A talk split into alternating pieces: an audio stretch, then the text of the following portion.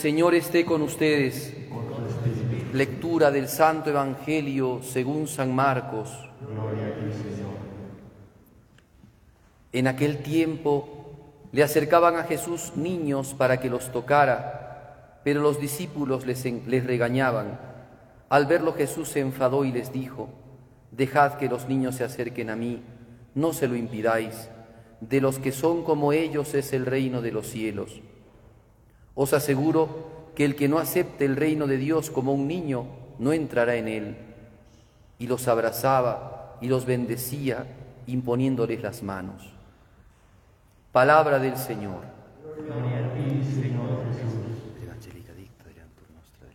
Así.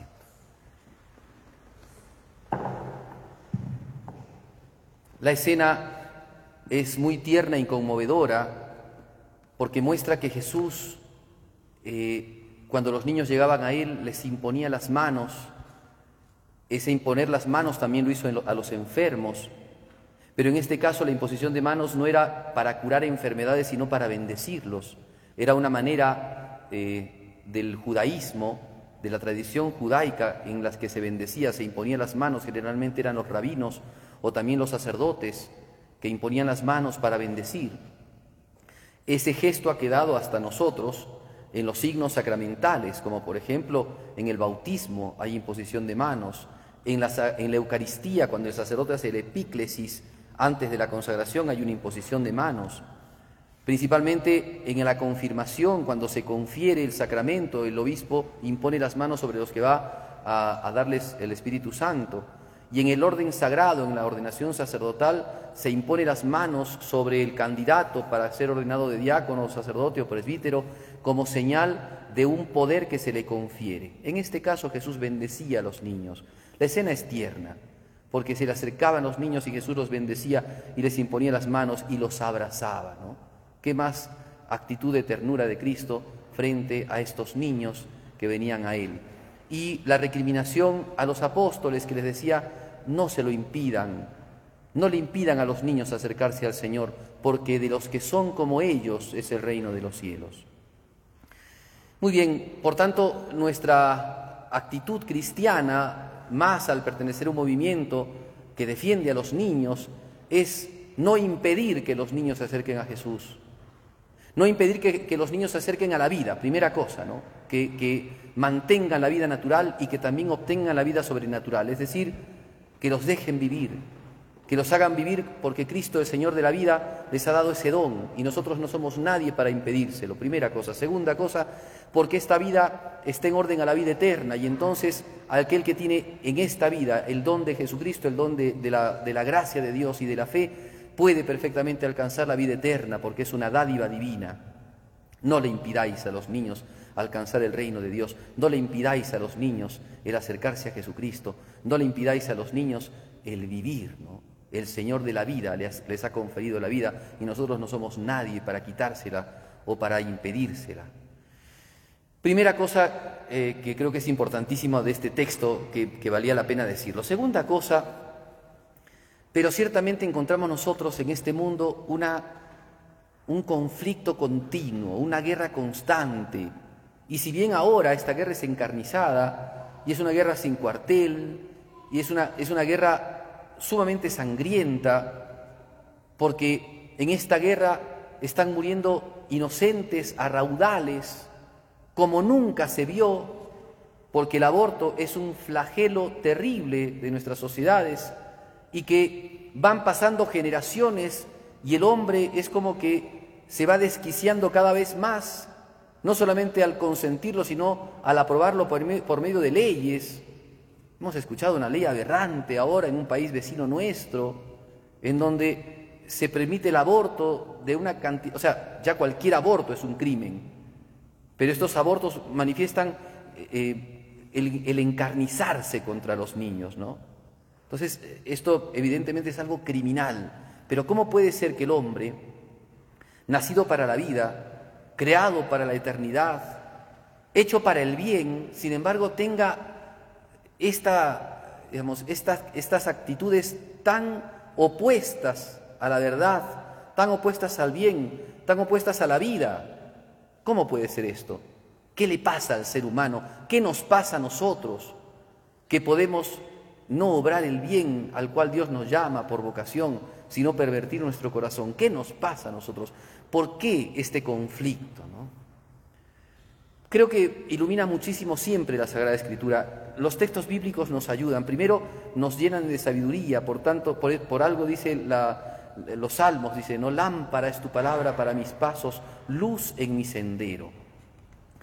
En el libro del Génesis, primer libro de la Biblia, después de que se cuenta el pecado de Adán y Eva, Dios decreta cosas, da un castigo por medio de decretos.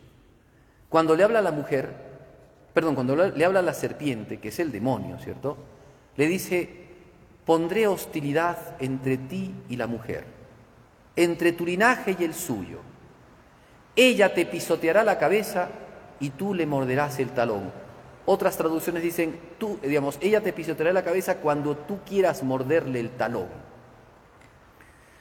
Este texto, que aparentemente solo, solo contaría lo acaecido con Eva y tal vez sus, digamos, sus hijos, es puesto en la iglesia y siempre ha sido visto desde la tradición y la patrística como lo que se llama el protoevangelio, o sea, el primer evangelio. O sea, antes del evangelio de San Mateo, ya este es un evangelio. Porque si el evangelio consiste en anunciarnos la llegada del, del Salvador de Cristo y que vino por medio de la Virgen María, en este protoevangelio se nos, se nos está hablando de esta guerra, de esta contienda, de estos dos bandos que existen en el mundo y que atacan y que van contra el otro. Que uno pisotea al otro, pero el otro siempre continuamente genera insidias, golpes, arrebatos, laceraciones. Es una guerra. ¿Entendemos entonces que después del paraíso terrenal Dios, a consecuencia del pecado del hombre, eh, determinó de que para alcanzar la vida eterna el hombre tenía que hacer combate en esta tierra. Que la vida del hombre no era un cielo para llegar a otro cielo, sino que la vida del hombre implicaba un continuo, una continua tarea, un trabajo, pero un trabajo penoso y un trabajo sacrificado, y más bien que un trabajo, una guerra. Hostilidad, dice el texto. Hostilidad entre ti y la mujer. Coloco hostilidad. Eso lean la Sagrada Escritura, así les va a salir. Coloco hostilidad entre ti y la mujer. Hay, por tanto, una guerra declarada. Y a veces nosotros pensamos que eso nos pasa a nosotros, o sea, pasa desapercibido en nuestra vida, o que eso no nos toca a nosotros, y no es así. Cristo en otro momento dice, el que no está conmigo está en contra de mí. O sea, no hay términos medios. No se puede uno eh, quedar al margen de esta situación. O pertenece uno al linaje de la mujer, la Virgen María. Acuérdense que Cristo en el Evangelio de San Juan continuamente a la Virgen María le dice mujer. Cuando Cristo habla con la Virgen no le dice mamá, no le dice María, le dice mujer. Tanto en las bodas de Caná como en la cruz. Entonces, esta es la guerra de la mujer y del, linaje de la mujer contra la serpiente y el linaje de la serpiente. San Pablo nos va a aclarar un poco más esto y va a decir, nuestra pelea no es contra la sangre y la carne, es decir, contra la gente, contra nuestro prójimo. A nuestro prójimo debemos amarlo.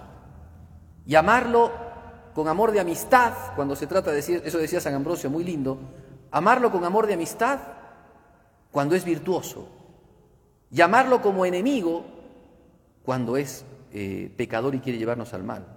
El amarlo como, como enemigo es buscarle el bien, porque así dijo Jesucristo, amad a vuestros enemigos, haced el bien a los que os hacen daño. ¿no?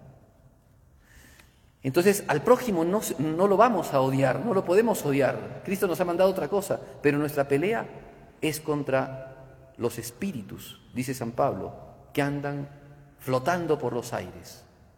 Es decir, contra el espíritu inmundo, contra el demonio, contra los, demonios que quieren destruir la obra de Dios en nosotros, que quieren acabar con nosotros, contra este espíritu del mal al cual Jesucristo nos pidió o nos enseñó a pedirle, no nos dejes caer en la tentación y líbranos del malo, del demonio y sus hordas. La guerra está declarada. Cuando ustedes empiezan sus campañas, se dan cuenta que mucha gente se acerca y hasta reza con ustedes.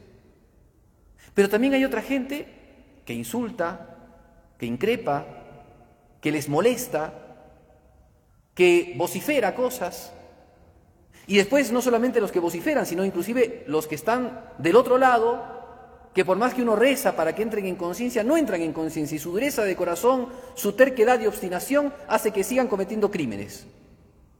¿Por qué se da eso? ¿Cuál es la causa de esto? Pongo hostilidad entre ti y la mujer, entre tu linaje y el suyo. Hostilidad. Por eso es que el cristiano no es un pacifista, eso es un hippie. Nosotros no somos, un, no somos, no somos pacifistas. Nosotros sabemos que hemos entrado en guerra, que cuando hemos llegado a esta tierra, hemos llegado a la guerra, y que nuestras armas no son fusiles, no son, este, ¿cómo se llama? No son metales. Nuestras armas son las armas que nos ha dado Dios. La palabra de Dios que es espada de doble filo. La devoción, las virtudes que marcan nuestro camino, que nos enseñan a buscar el bien, a buscar la verdad, a buscar a Dios. La oración, que es el arma del cristiano con la cual Dios eh, se hace clemente y misericordioso. La oración, que como decía eh, San Luis Orione, es la fortaleza del hombre y la debilidad de Dios. Y nuestras armas son la vida de gracia y por tanto los sacramentos, el bautismo para revestirnos de Cristo, la penitencia para que Dios entre en nuestro corazón, porque solamente Dios entra en un corazón contrito y humillado, porque Dios no desprecia a los humildes, sino que los eleva. La Eucaristía, que es lo que nos da fuerza, porque no podríamos vivir sin Él porque es su presencia real, porque no hay nada en este mundo, no hay regalo más grande en este mundo que, que sea la Eucaristía, no hay cosa más grande que la Eucaristía. Esas son nuestras armas. Esas armas doblegan a la humanidad. Esas armas conquistaron el mundo, porque hubo un tiempo, como decía el Papa León XIII, en que el hombre inclinó su rodilla ante el Redentor y naciones postraron sus espadas ante el Creador. Ese tiempo ya no lo vivimos nosotros. Vivimos en un tiempo de persecuciones, muchas veces encubiertas, encubiertas por modas. La moda tolerante, por ejemplo, nuestra, nuestra, lo políticamente correcto de la, moda, de la moda de la tolerancia, que es tolerante con todos menos con aquel que dice la verdad, con aquel que se opone al aborto, tolerantes con todos, menos con, los providas.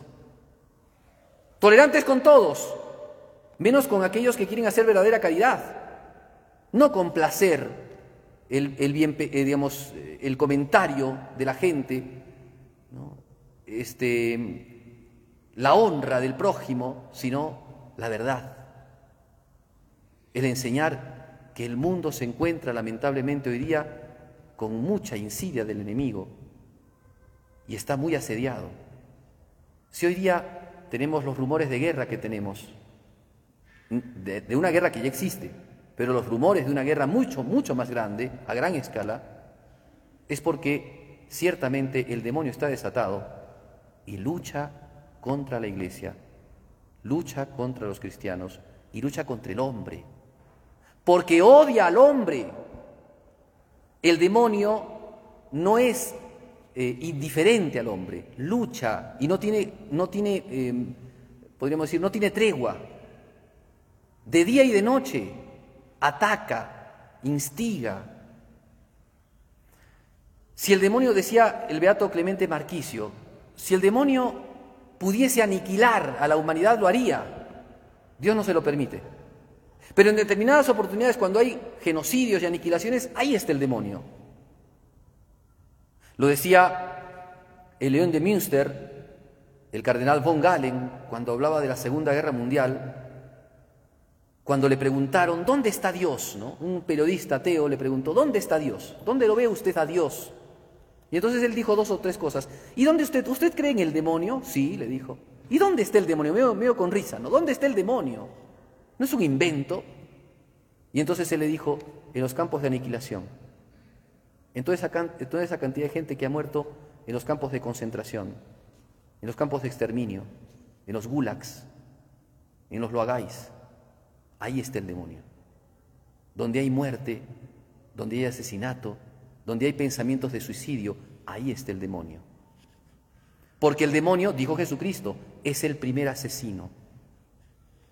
Y en el aborto también está el demonio. Pero está en esa situación de batalla, porque las batallas no son en Donbass, son en nuestro corazón. Las batallas más encarnecidas, más fuertes y más duras, son en nuestra alma, son en nuestra vida. Porque ahí es donde nos debatimos entre hacer la voluntad de Dios, aunque cuesta, aunque te persigan, aunque sea difícil, o seguir las insidias, las tentaciones, las pasiones desordenadas, el pecado, el vicio. Ahí está la guerra. Cuando el demonio ha ganado esa guerra, ha conquistado la voluntad de esa persona, pasa a plantear una guerra en la sociedad. Porque una persona inclinada al mal va a generar un mal social. Por eso tenemos que darnos cuenta, nosotros cristianos, ustedes, miembros de esta comunidad, de este movimiento tan lindo, tienen que darse cuenta que su pelea, que ahora cuando empieza su, trabajo, esta campaña de 40 días, su pelea con el rosario en la mano, en la calle, no es contra la gente ni siquiera contra los médicos abortistas o las obstetrices abortistas o cualquier persona que apoye el aborto. Es contra el demonio, es contra los espíritus inmundos. Por eso es que nuestras armas no son la dialéctica, no son los discursos grandes y buenos, sino la oración. Porque quien vence al demonio no somos nosotros, es Cristo. Recuerden ustedes que en la Sagrada Escritura quien vencía al demonio es Cristo. Encontraban un endemoniado poseído por el demonio, ¿no? Y Cristo les decía, te lo ordeno, abandona a esa persona. Contigo hablo, vete de él. Y ante las palabras de Cristo toda rodilla se dobla. Y los demonios huían. Por eso es que debemos de tener cuenta, esta no es una guerra bélica, social, etnológica, no es un juego de, digamos, de, geográfico, geopolítico, es una guerra teológica. En última instancia, en este mundo, la guerra más grande es la guerra teológica. Es una guerra del demonio que con su soberbia pretende, piensa arrebatar cosas a Dios porque quiso arrebatar el trono de lo divino y no pudo. Y entonces busca el demonio arrebatar lo que Dios ha creado, quiere quitarle su reino a Dios, pretende hacerlo, está perdido, tiene los días contados. Eso lo dice la Sagrada Escritura. Pero mientras pasa eso, trata de día y de noche de luchar contra los que son amigos de Dios. Eso lo dice la Sagrada Escritura. Va a ser guerra contra la iglesia. Lean el Apocalipsis. Por eso que en este tiempo, esto no se los digo ni para atemorizarlos, porque les voy a decir lo que decía el gran exorcista, el padre Gabriel Amort, al demonio no hay que tenerle miedo, hay que rezar, hay que unirse a Jesucristo, hay que unirse a la Virgen María. Recuerden que en la guerra del protoevangelio, quien pisa al demonio es la Virgen María. ¿Recuerdan ustedes la imagen de la Inmaculada Concepción? Está pisoteando una serpiente. Pues es eso, ese es el protoevangelio. La Virgen pisotea al demonio. Si estamos agarrados del manto de la Virgen, si estamos siempre con humildad, por más defectos, tal vez nuestros pecados, pero con arrepentimiento, por supuesto, no con deseo de seguir cometiéndolos. Pero si estamos aferrados a la Virgen, agarrados al rosario, agarrados a los sacramentos, con el alma deseosa de que Cristo esté en nuestro corazón, de que Cristo reine en nuestras vidas, en nuestras familias y en nuestra sociedad, al final el Inmaculado Corazón de María vencerá. Está declarado. Esta guerra ya está ganada, pero estamos todavía en el tiempo. Y nosotros tenemos que pelear. Nosotros tenemos que combatir. Y ese combate, como decía, es con las armas de la fe. Ese combate es con la caridad, no con el, digamos, no, con el vituperio, no con el insulto, no con devolver las ofensas, sino con la caridad. Porque así nos enseñó Jesucristo a vencer. Porque tanto amó Dios al mundo que le entregó a su Hijo. Y ese amor que tenemos de Jesucristo lo tenemos que dar en nuestra sociedad. Lo que aportamos es caridad. Cuando rezamos por los no nacidos, por sus madres, lo que hacemos es actos de caridad. Y hay que recordar siempre esto. Pidámosle entonces a la Virgencita que esta campaña la comiencen con gran entusiasmo, sabiendo de que unidos a Jesús y a María tenemos las cosas ganadas, de que esta guerra es una guerra en donde Dios vence. Ya sabemos nosotros eso, pero tenemos que hacer nuestra parte. San Pablo decía, cumplo en mi vida la parte que me toca la pasión.